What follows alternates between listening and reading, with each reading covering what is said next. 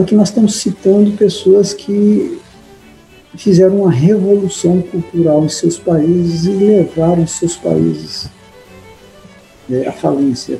Aqui outra figura muito importante da nossa história, o Karl Marx. Ele é um dos principais é, motivadores da, do socialismo, do comunismo.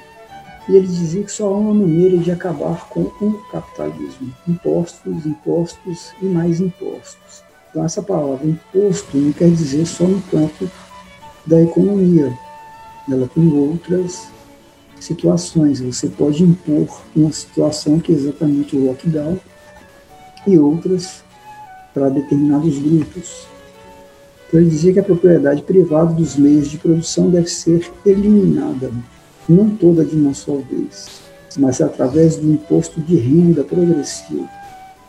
Então, esse processo poderá levar várias gerações. Então, existem outras situações que ele coloca que a gente só está colocando um pouco está acontecendo exatamente isso no Brasil. Esse outro senhor aqui, de nome Stalin, é governante da, da Rússia lá nos inícios dos anos 1900 e alguma coisa, ele dizia que quem vota e como vota não conta nada.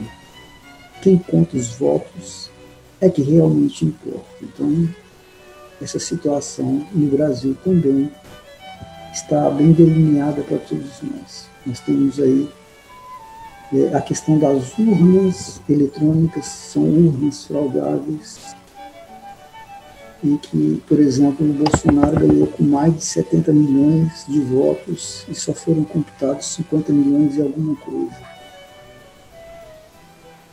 Esse outro aqui, Lênin, é, essa aqui é uma frase atribuída a ele pelo senador americano Arthur Robinson. Não precisamos odiar. O ódio é a base do comunismo. As crianças devem ser ensinadas a odiar seus pais se eles não são comunistas. Ele dizia também que a liberdade é tão preciosa que deveria, que devia ser racionada. Outra frase, a ideia são mais letais que armas. Segunda Guerra Mundial, é, Hitler e Stalin se unem. É, Stalin leva os generais de Hitler para serem treinados nos campos de concentração da Rússia.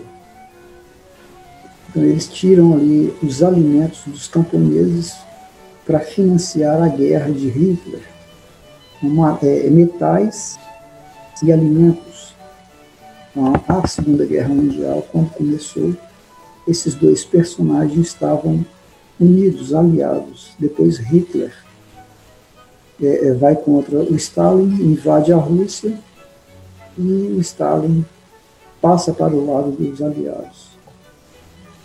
E ali, infelizmente, é, a Rússia não sofreu nenhuma sanção pós-guerra, Segunda Guerra Mundial.